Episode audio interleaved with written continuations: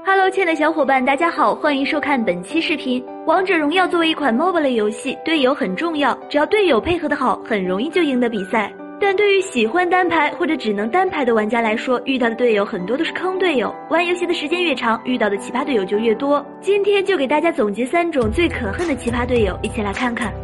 第一种素质恶劣，王者荣耀玩家数量庞大，决定了素质的参差不齐。俗话说得好，林子大了，什么鸟都有。在游戏中，素质低的玩家并不少见，稍有不满就会直接开喷，甚至有些都不需要什么理由就直接骂人，只因为自己心态崩了，就搞得队友也很难受。第二种挂机队友，由于这是一款手机游戏，所以会经常遇到打电话、视频通话等事情挂机的队友。这对于队友的游戏体验是一种摧残，这还情有可原。可有些队友不管三七二十一，稍有不如心意的地方就选择挂机，这种队友最让人无可奈何。